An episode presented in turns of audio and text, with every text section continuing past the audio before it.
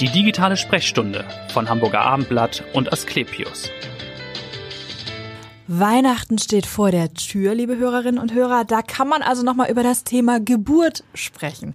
Genauer heute über Frühgeborene. Das sind Babys, die vor der 37. Schwangerschaftswoche auf die Welt kommen. Da wird nochmal differenziert, das wollen wir gleich gucken.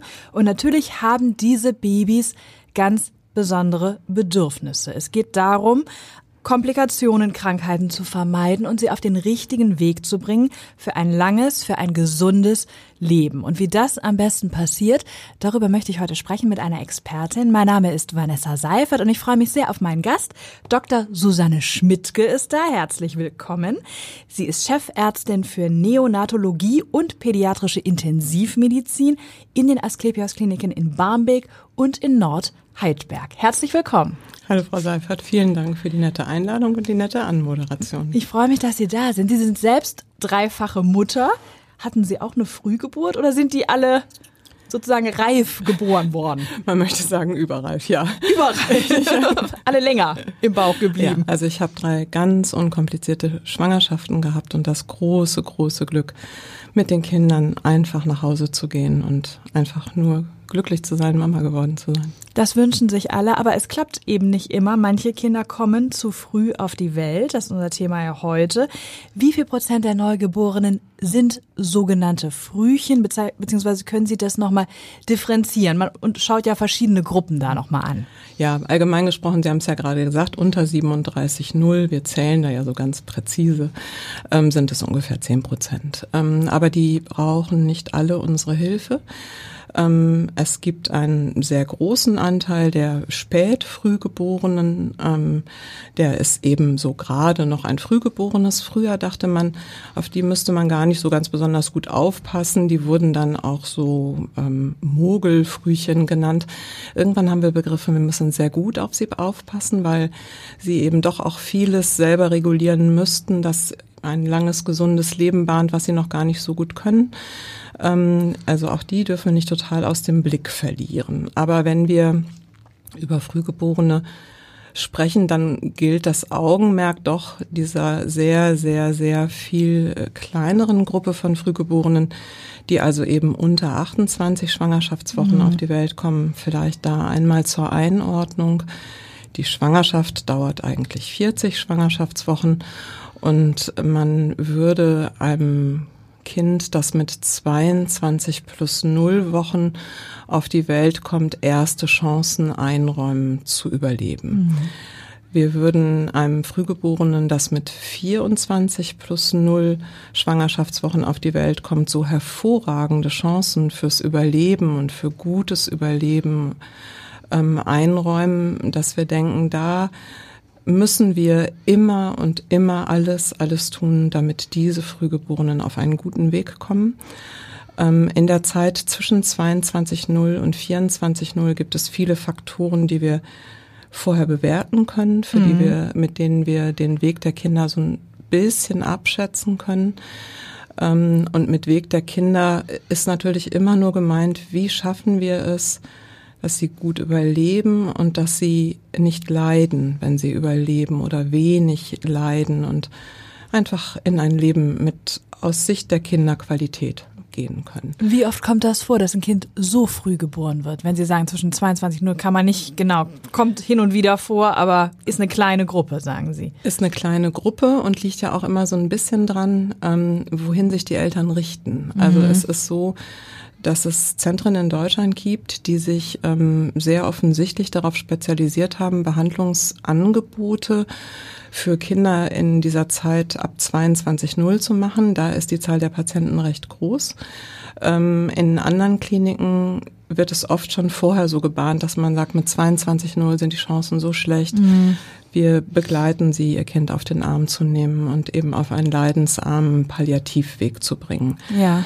Ähm, richtig bedeutsam wird diese Diskussion sicherlich dann irgendwo um 23 plus 0 herum. Mhm. Dann spielt es einfach eine Rolle zu gucken, ja. ähm, was schafft die Familie auch an Unterstützung für dieses Kind. Wir ja. kommen gleich noch dazu, was genau. wir glauben, was Kindern hilft, in ein gutes Leben zu starten. Und das sind Eltern und Eltern, die da sind. Und wenn wir also ähm, uns auf den Weg machen mit einem Frühgeborenen, das mit 23 plus 1 auf die Welt ja. kommt und vielleicht auch einen, sich auf einen guten Weg gemacht hat. Ähm, sagen wir, es wiegt 600 Gramm, dann reden wir aber über einen Weg, der drei Monate dauert. Das wäre die Frage gewesen, wie lange dauert. bleiben die mm. Familien, die mm. Kinder mit den ja. Eltern oder Müttern ja. dann bei Ihnen auf der Station? Also im Schnitt schon dann in so einem Fall drei Monate? Ja, also ähm, im Allgemeinen gelingt es uns nicht, ähm, diese Familien nach Hause zu lassen, bevor die Kinder wenigstens mal 36,0 sind. Und wenn mm. man das mhm. auf die 23 addiert, dann sind wir bei 13 Wochen.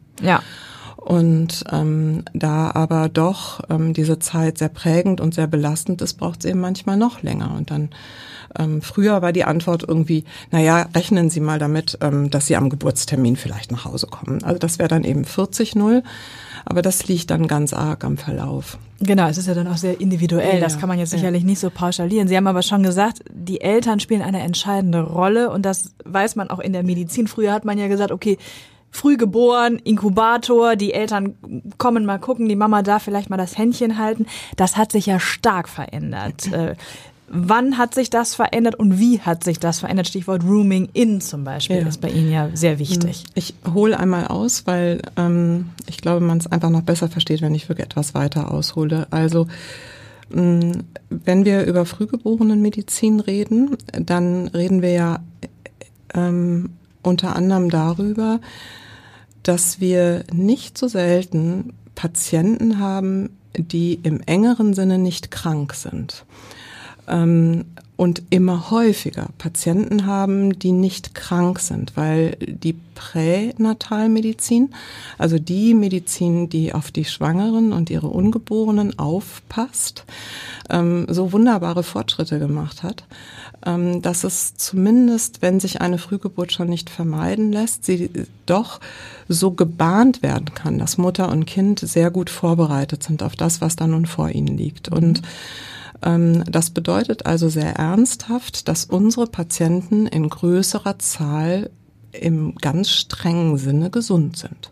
Genau. Und Sie wiegen eben sehr wenig und sind sehr klein. Ja, und ähm, das heißt, unsere eine Aufgabe ist, Komplikationen zu vermeiden, die dann eben Diagnosen wären.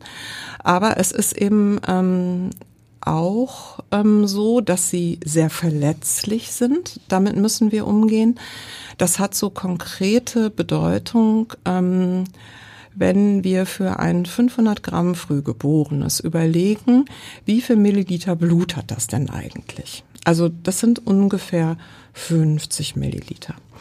Wenn ich jetzt sage, wir brauchen aber für eine übliche Blutentnahme, Klammer auf, mit unseren wunderbaren Labormedizinern, die da wirklich alles getan haben, damit wir möglichst wenig brauchen, ja. trotzdem einen Milliliter Blut dann ähm, ist doch klar, dass das, was wir hier an äh, Diagnostik betreiben können, völlig andere Ausmaße hat als bei mir, wenn ich mich mit Bauchschmerzen irgendwo melde. Natürlich, ja klar. Ähm, und es geht aber auch damit weiter, dass wenn man ähm, Maßnahmen durchführt, also zum Beispiel einen Katheter legt oder einen mhm. Beatmungsschlauch, dass das eben ein sehr viel größerer Eingriff ist als für eben größere Menschen und auch ein sehr viel belastenderer Eingriff. Das heißt, man muss irgendwie sich bei all dem immer sehr genau überlegen, muss das jetzt wirklich sein?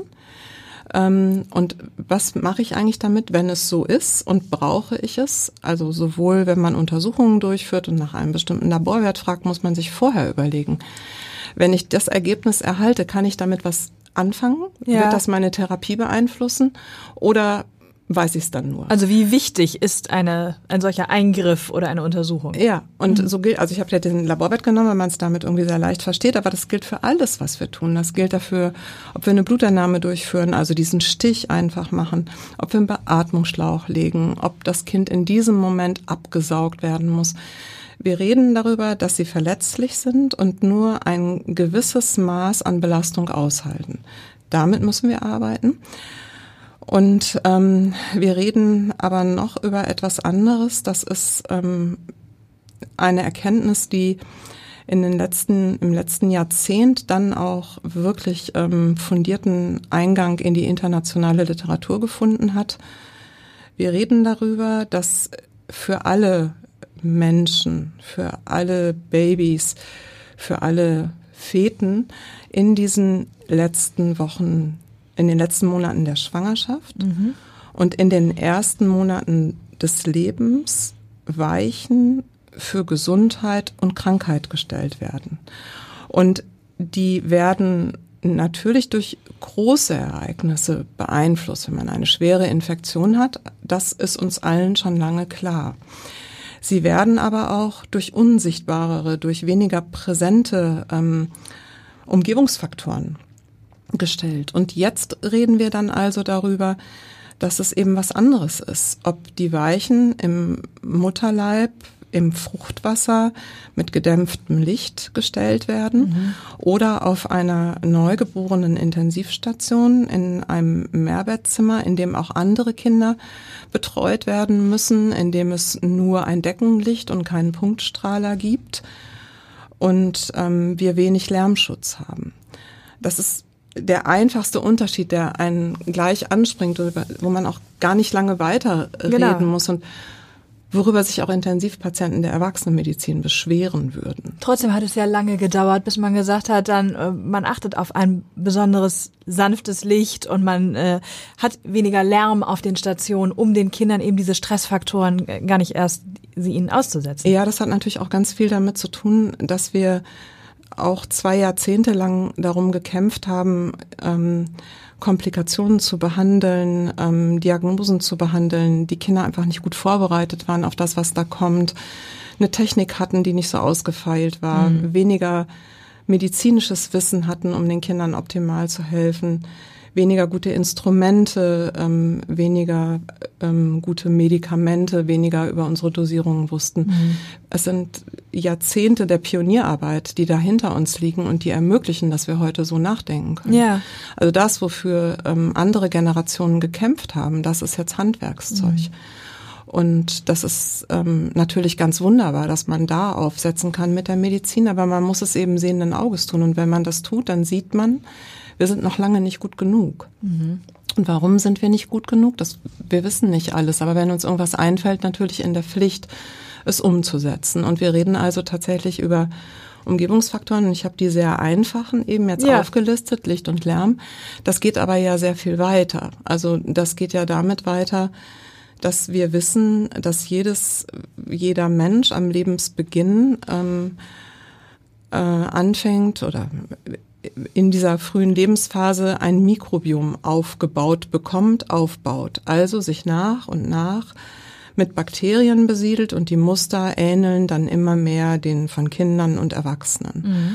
Und ähm, wir haben im, in den letzten Jahren immer mehr verstanden, dass dieses Mikrobiom bestimmte Muster hat und jetzt sogar verstanden, dass diese Muster ähm, Weichen stellen können für Organgesundheit, für Lungengesundheit, für Gehirnentwicklung, für ähm, das Vermeiden von Allergien, für Ausbalancieren unserer Abwehrkräfte, also nicht zu sehr und nicht zu wenig. Also ganz laienhaft, es braucht Bakterien im Grunde, ne? Und ja. dann, wenn man als gesundes Baby, reifes Baby auf die Welt kommt, geht man irgendwann nach Hause. Sie haben das so schön gesagt im Vorgespräch und hat die Oma, die zu Besuch kommt und der Familiendackel ist da und so. Da kommen die Bakterien ja ganz automatisch, mehr als man will. Aber die Frühchen sind dann erstmal auf einer sterilen Station. Ja, also desinfiziert, ne? also Flächen desinfiziert. Ja. Und wenn wir es gut machen, auch mit äh, desinfizierten Händen bei unserem, bei uns allen, die wir da arbeiten.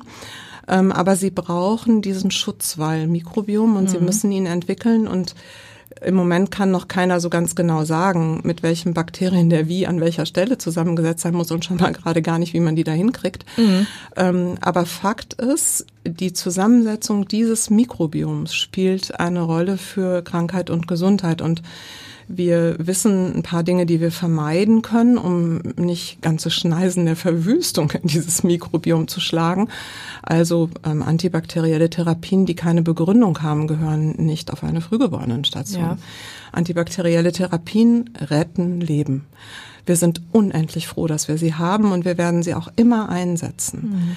Ähm, wir sind aber lange mit dem oder viele von uns mit dem Gedanken groß geworden, dass sie auf jeden Fall helfen und dass man sie sicherheitshalber ansetzen kann. Und das ist jetzt, da sind wir irgendwie bei einem nächsten großen Thema dieser frühgeborenen Medizin.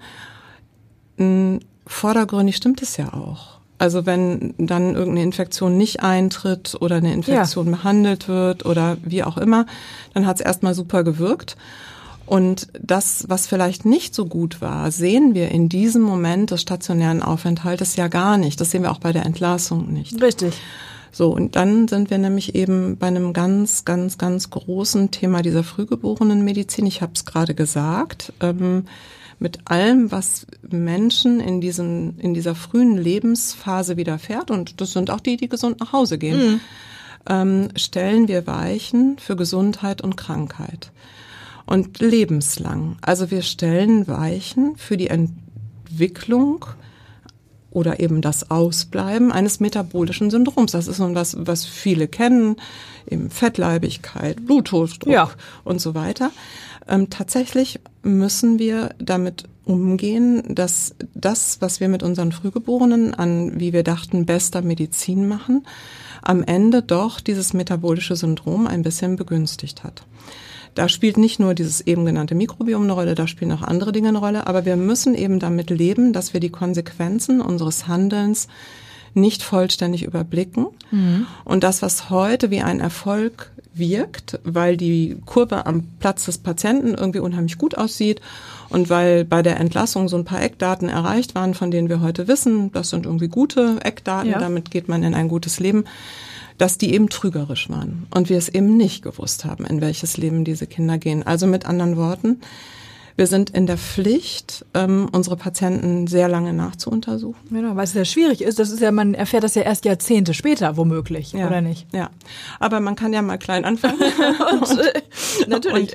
Und auf jeden Fall. In der Nachsorge direkt nee, schon mal schauen. Genau, sich ja. auf jeden Fall verpflichten, das zu tun, was eigentlich auch mit unseren Strukturvorgaben gefordert ist, nämlich die Kinder wirklich in den ersten zwei Lebensjahren, also bis sie korrigiert zwei Jahre alt sind, damit meinen wir in Bezug auf den errechneten Geburtstag, Geburtstermin ab da gerechnet zwei Jahre alt sind, dass wir sie da zumindest regelmäßig untersuchen und untersuchen mit Menschen, die das sehr routiniert können und die auch dafür sehr gute Untersuchungsmethoden haben. Wir gehen noch einen Schritt weiter. Wir ähm, lassen die Daten unserer Frühgeborenen, wenn die Eltern damit einverstanden sind, erfassen in einem deutschen Frühgeborenen-Netzwerk, also dem German Neonatal Network. Ganz viele Neonatologien in Deutschland geben eben genau da die Daten mhm. ihrer Patienten hin und haben dann eben sehr, sehr große Zahlen von Patienten und auch ja, einfach die Ressourcen, um diese Kinder noch viel länger zu sehen. Also jetzt gerade zum Beispiel, wir hatten dann die ersten, sind Veröffentlichungen gemacht worden für Kinder, die fünf Jahre alt sind. Damit sind wir schon wieder ein Stückchen weiter.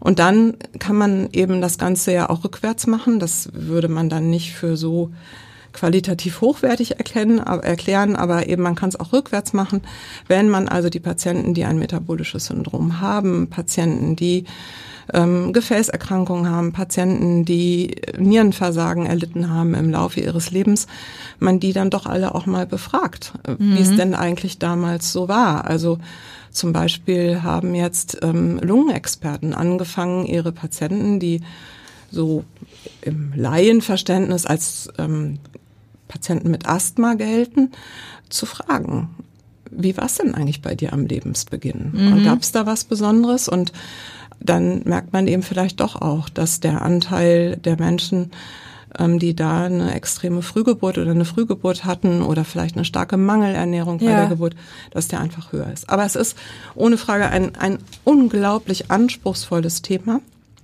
Es ist sehr schwierig, wirklich zu sagen, was liegt an der Frühgeburt und was genau haben wir getan oder nicht getan und was sollen wir eigentlich Und welche besser anderen machen. Faktoren im Laufe des Ja. Lebens spielen ja auch eine Rolle und welche Rolle spielen die? Das Genau. kann man ja gar nicht so ganz ausdifferenzieren. Und das haben, wir, haben Sie mir jetzt eigentlich schon ein paar Mal in den Mund gelegt. wir reden nämlich tatsächlich ja auch über die Eltern.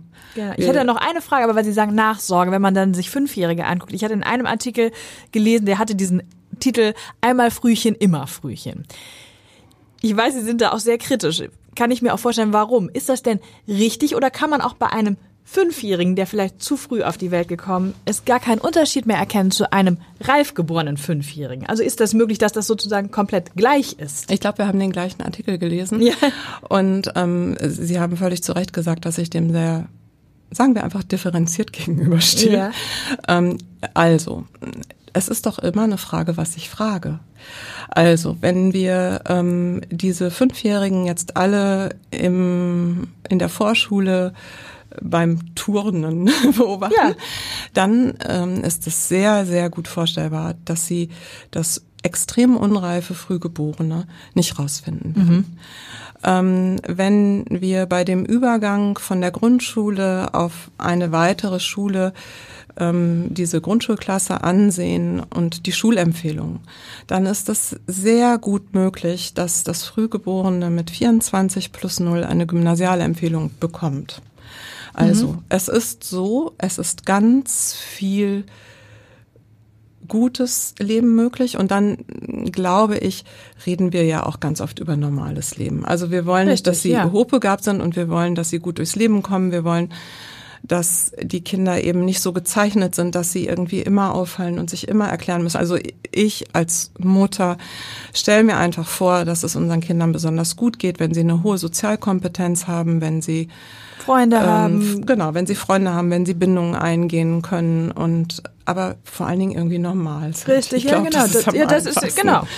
Und ähm, wenn wir also auf und vielleicht auch noch für sich selber bei der Frage, wie findest du deine Lebensqualität, gut sagen würden. Genau. So. Und wenn man das macht, dann wird man viele ehemalige Frühgeborene finden, die das gut finden und die ganz zufrieden sind. Und sozusagen normal klarkommen, um das laienhaft absolut. zu sagen. Ne? Ja. Aber wenn wir dann eben nach kleinen Besonder nach Teilbesonderheiten suchen, die überhaupt nicht klein sein müssen für den Einzelnen.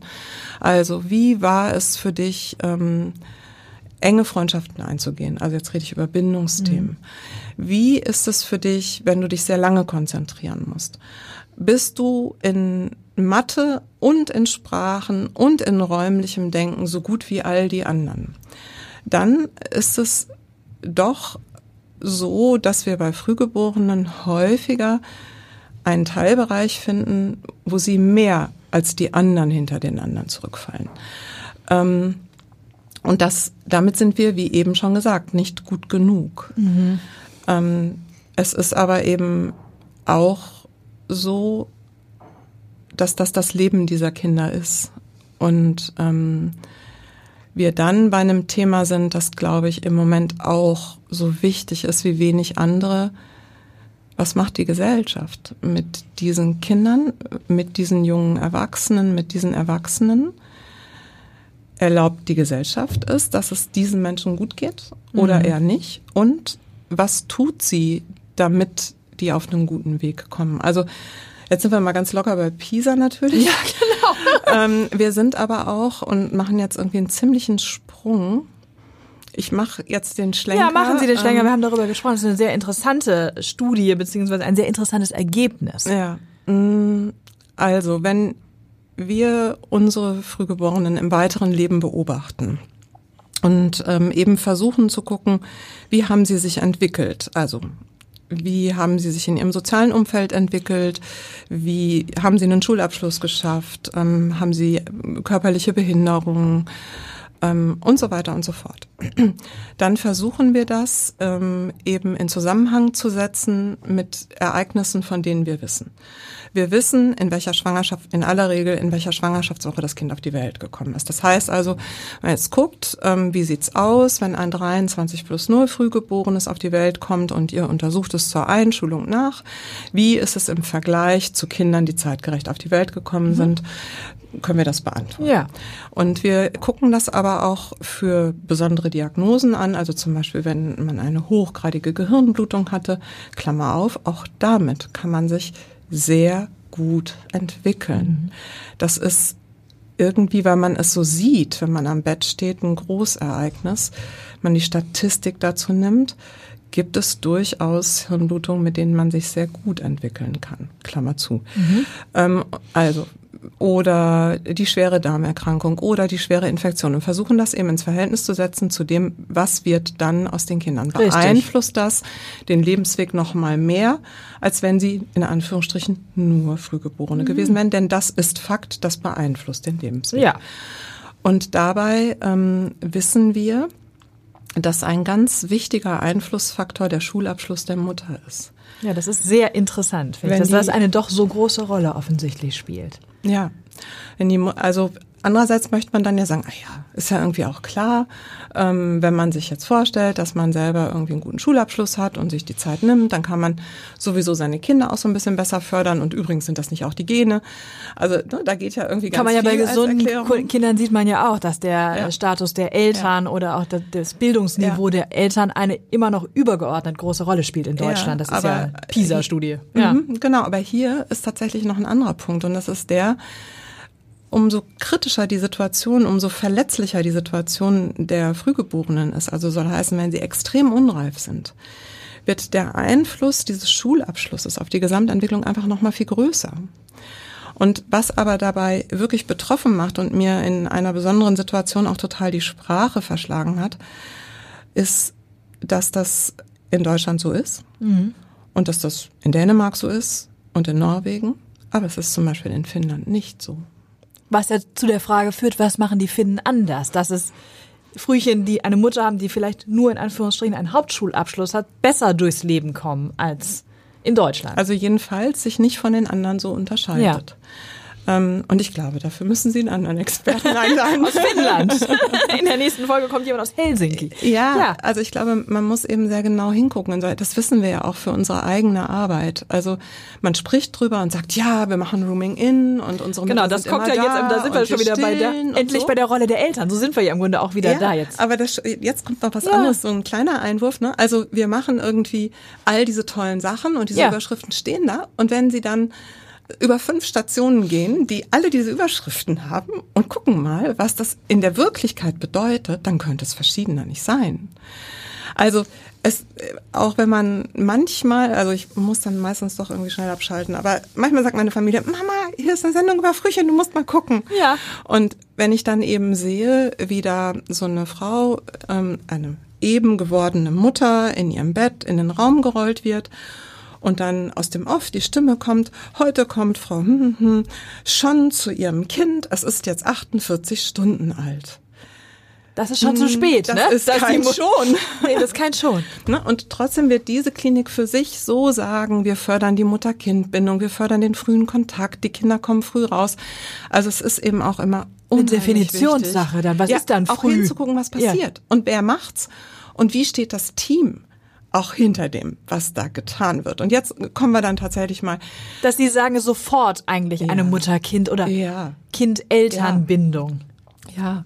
ja, Also zu all diesen Umgebungsbedingungen, die wir jetzt schon aufgezählt mhm. haben, gehört am allerwichtigsten die Familie und eben in dieser frühen Phase doch praktisch immer die Mutter. Das ist so ein bisschen naturgemäß ja. ähm, und hat aber auch natürlich ganz viel mit dem Stillen zu tun. Zu diesen Umgebungsbedingungen gehört Muttermilch. Ähm, ich habe eben gesagt, wir können mit einem Antibiotikum, ich komme auch gleich wieder aufs andere zurück, ja.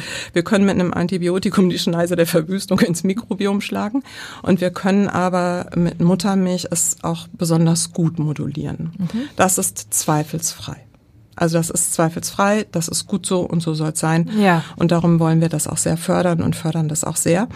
Und ein früher Mutter-Kind-Kontakt fördert eben natürlich auch diese Milchbildung. Aber jetzt ähm, Umgebungsbedingungen, Vater, Mutter, Kind, Geschwister, also eben das, was dieses Kind, dieses Frühgeborene unter diesen ganz besonderen Umständen dann vielleicht, wovon es dann eben doch vielleicht profitiert. Und ähm, sowohl die Eltern in ihrer Rolle als auch das Frühgeborene mit seinen Bedürfnissen profitieren davon, wenn alle so viel zusammen sind, wie sie es sich wünschen und wie es nur eben geht. Das heißt nicht, dass ich Familien inhaftieren möchte. Nein, das soll ja auch keine Gefängnisse sein, sondern Familienzimmer. Wie viele ja. haben Sie? Haben Sie sechs davon? Nee, wir haben mehr. mehr also ich bin mhm. ja an zwei Standorten. In Barmbek mhm. kämpfen wir sehr dafür, dass es da mehr sind als diese sechs, die wir haben. Das da ist haben Barmbek. total richtig ja, gezählt, ja. genau. Mhm. Und da kämpfen wir im Moment sehr dafür, dass es viel, viel mehr wird. Ja. Und äh, am Standort Heidberg haben wir elf. Mhm. Und das war nicht ganz unspannend, als wir das alles geplant haben. Es gibt viele Menschen, die der tiefen Überzeugung sind, dass man dieses Angebot machen muss und dass dieser ähm, Kontext des Rooming-Ins einfach viel Gesundheit für die ganze Familie, aber natürlich insbesondere für unsere Frühgeborenen äh, bedeutet. Und immer wenn wir, also wir haben eben das da sehr stark selber planen dürfen, ja. diesen Raum, in dem wir da, diese Station, auf der wir da im, im Heidberg arbeiten, haben uns viel dafür vorher angeguckt und auch mit Menschen diskutiert und uns beraten lassen, die das eben schon machen. Und die haben die Hände über dem Kopf zusammengeschlagen, wenn sie gehört haben, dass wir das mit elf Zimmern machen wollen. Weil sie gesagt haben, wie, wie soll das gehen? Ihr, ihr lebt mit diesen Familien, mit diesen elf Familien dann so eng zusammen wie andere zu Hause nicht. Also ihr seid acht Stunden hier, aber ihr seid ja. zu Hause keine acht Stunden wach. Wie soll das gehen? Das wird nicht gehen. Das schafft ihr nicht. Ich dachte, es seien zu viele Zimmer, zu viele Familien, ja, zu, zu viel Unruhe, Situation, zu viel Stress, ja. zu viel Persönlichkeiten, zu viel Unwägbarkeiten. Also sie waren sich irgendwie sicher, wenn man das so macht, dann gibt es da irgendwie. Aber Sie sollten Unrecht behalten. Oh, oder? Sie haben total Unrecht behalten. also es funktioniert. Ja, ja, ja, aber da sind wir dann wiederum bei bei dem Team und wir springen irgendwie hin und her, aber wir machen es Ja, vielleicht können wir noch, wir machen es aber noch mal kurz dieses Rooming in ist klar, das ist also noch mal diese Bindung der Frühgeborenen, der Babys zu den Müttern, Vätern, Geschwistern, dass alle zusammen sind. Und Kängurooing ist das auch nochmal in einer besonderen Form? Können Sie das ja, nochmal also erklären? Das ist, ist das dieses auf die Brust liegen? Ja, genau.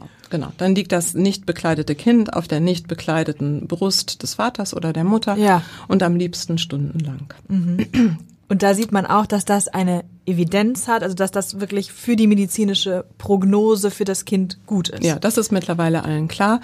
Ähm, das kann auch deswegen so klar geworden sein, weil das, was wir technisch tun, einfach nicht mehr so hochkompliziert ist wie damals, als wir es erfunden haben. Mhm. Ähm, da war es eben so, dass wenn so ein Beatmungsschlauch gelegt werden musste, das irgendwie ein Rieseneingriff war und wenn der rausfiel, dann schien das eine große Katastrophe zu sein. Und wir sind mittlerweile mit unserer technischen Ausstattung und allem wirklich an einem Punkt angekommen, wo man so sagen kann, okay, Kangarooing ist bei uns eine Therapie. Ja. Und wenn dabei ein Beatmungsschlauch rausfällt, dann ist das überhaupt nicht das, was wir wollen. Aber dann ist das eine Nebenwirkung dieser Therapie und dann stecken wir ihn wieder rein. Okay. Ähm, das ist sehr lässig formuliert. Das kann man aber mittlerweile, weil es eben so ist, wie ich es vorhin gesagt habe, diese Pionierarbeit aus mehreren Jahrzehnten, die ist zum Handwerkszeug geworden. Und das darf man selbstverständlich annehmen, dass wir das können, jede Minute und ja. meinetwegen auch noch auf der Brust der Mutter. mhm. so, ne? Und damit können wir an einer ganz anderen Stelle aufsetzen. Es mhm. musste erst all das geschafft werden, was in diesen ganzen ja. Jahrzehnten geschafft wurde, damit wir da weitermachen können, wo wir heute sind. Aber wir dürfen eben nie stehen bleiben, weil wir eben nicht gut genug sind. Das ist still. Und jetzt haben Sie gesagt, für die kleinen Patienten ist das natürlich ein großer Vorteil, aber auch, das fand ich auch sehr spannend im Vorgespräch, für das Selbstbewusstsein, das Selbstverständnis der Eltern, ja. die ja ganz anders jetzt eingebunden sind und auch das Kind, das eigene Kind und die Bedürfnisse des eigenen Kindes ganz anders kennenlernen, als wenn sie nur mal reinschauen und das Händchen halten. Mhm. Jetzt sehr plakativ ja. formuliert. Ähm, also ich würde gerne einmal einsetzen bei den Bedürfnissen der Kinder. Also was wir über die Jahre dann auch verstanden haben, ist, dass ähm, egal wie unreif die Frühgeborenen sind, die wir betreuen, man ähm, ihre Situationen sehr lesen kann. Man mhm. kann verstehen, ob sie müde sind, ob sie Schmerzen haben, ob sie eher in so einer komfortablen Situation sind, ob sie entspannt schlafen oder ob irgendwas fehlt. Ähm, wir haben auch Skalen und Scores, mit denen wir das erfassen können, aber wenn man das über die Jahre macht, sieht man es einfach so, wie man es auch einem Erwachsenen gegenüber meistens ja ansieht, wie es ihm gerade geht. Und ähm, wir machen schon, versuchen schon seit Jahrzehnten diese Bedürfnisse zu lesen und alles, was wir tun, daran anzupassen, weil das dazu führt, dass diese belastenden Maßnahmen für die Kinder weniger belastend sind. Also sie sind weniger schmerzhaft, sie sind weniger unangenehm, wenn die Kinder aus so einer gewissen Stabilität kommen, wenn wir wissen, wo sie stehen und sie da nicht überfordern. Und dieses Lesen der Kinder kann natürlich niemand so gut wie die eigenen Eltern wenn man sie denn lässt. Richtig.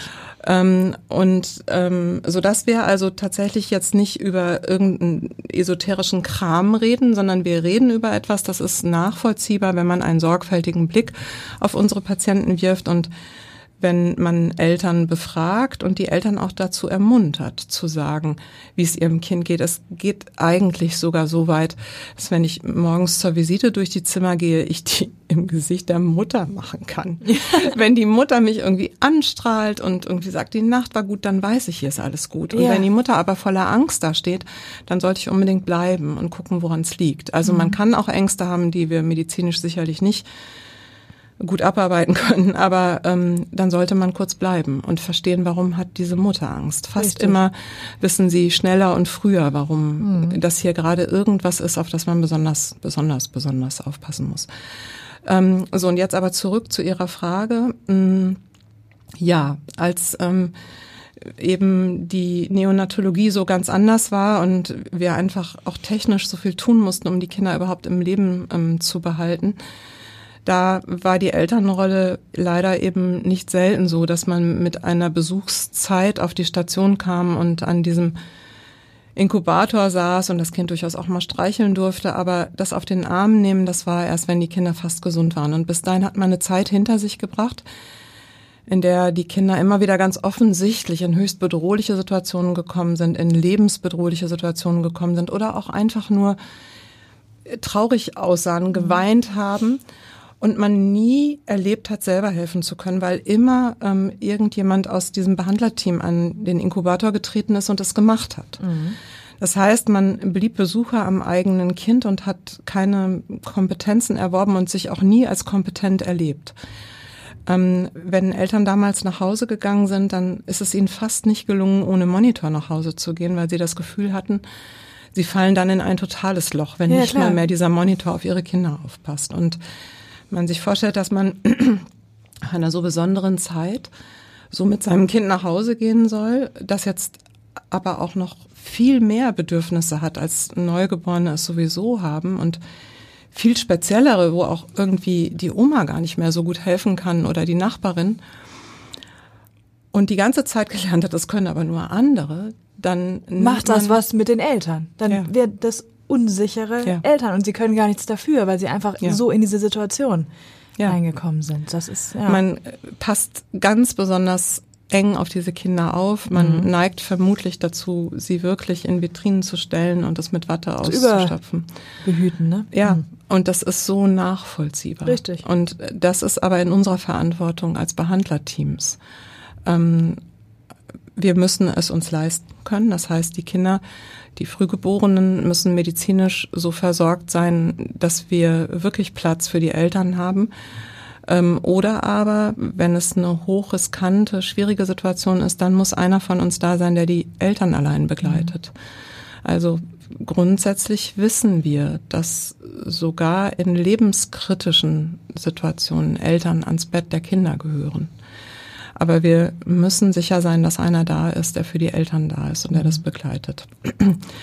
ähm, allgemein gesprochen kann man Eltern von der ersten Minute an ähm, alle Eltern Kompetenzen, Rechte und Möglichkeiten zugestehen, die alle Eltern dieser Welt gerne haben wollen. Wir haben ähm, im Vorgespräch auch darüber gesprochen, wenn man Eltern wird, so erleben es viele, geht es direkt einher mit dem überwältigenden Gefühl für dieses eben geborene Kind Verantwortung zu übernehmen und auf dieses eben geborene Kind ganz besonders aufzupassen. Und ähm, das gilt auch für Eltern von Frühgeborenen und von extrem unreifen Frühgeborenen. Und wahrscheinlich sogar noch ein bisschen mehr, weil es so sichtbar ist, dass man hier aufpassen muss. Noch so viel sichtbarer als bei einem Kind, das wir ein dickes Reifes nennen würden. ja. Und, und ähm, also ist es hier ganz besonders wichtig, den Eltern den Weg zu bahnen, die Verantwortung für diese Kinder übernehmen zu dürfen, bei ihnen sein zu können, mhm. auf sie aufpassen zu können und sie beschützen zu können. Und das können Eltern und nur Eltern. Das ja. können wir überhaupt nicht. Und wenn wir also ähm, die Medizin aus diesem Jahrzehnt machen können und dürfen und all die Möglichkeiten haben, die wir haben, dann schaffen wir da auch den Raum für die Eltern, in dem ja. sie eben als Eltern da sein können. Und das heißt, früh nach der Geburt und ideal noch im Kreissaal gehören die eben geborenen Kinder, die Frühgeborenen, die kranken Neugeborenen, die dicken Reifen auf die Brust der Mutter. Das ist schon ein schönes Schlusswort, fast schon, Frau, Frau Dr. Schmidt. Vielen Dank, dass Sie so ausführlich gesprochen haben und so spannend über die Bedürfnisse von frühgeborenen Babys, wir das auch differenziert haben und da geschaut haben, wer ist eigentlich frühgeboren und natürlich auch nochmal die Rolle der Eltern beleuchtet haben in diesem ganzen Kontext. Man merkt, dass Sie für Ihr Fach brennen, deswegen die allerletzte Frage. Was, warum ist das? Sie sagten, der schönste Arbeitsplatz der Welt und die beste Arbeit in einem Team. Ja, also einmal glaube ich, weil wir selber ja Gestaltungsmöglichkeiten haben und für unsere Teams entschieden haben, dass es berufsgruppenübergreifende Teams sind. Also wir können nur im ganzen Team unsere Familien auf den Weg bringen und dann spreche ich von unseren Physiotherapeuten, von unserem Psychologen und unser ist überhaupt nicht possessiv gemeint, von äh, den KinderkrankenpflegerInnen, von ähm, den Ärztinnen, von aller Fachrichtungen. Also wir sind einfach ein sehr, sehr großes Team und ich grüble gerade, ob ich hoffentlich keinen vergessen habe. und ähm, wir können es also nur in einem berufsgruppenübergreifenden Team und wir haben uns entschieden, es auch berufsgruppenübergreifend zu leiten, weil wir glauben, dass bei diesen Themen, die uns so fordern, und wir uns auch fordern lassen wollen von wir wollen Muttermilchernährung, wir wollen die Familien in den Zimmern, wir wollen sie die ganze Zeit Und sie wollen immer noch besser werden, das haben wir ja auch gehört. Wir sind ja. noch lange nicht gut genug.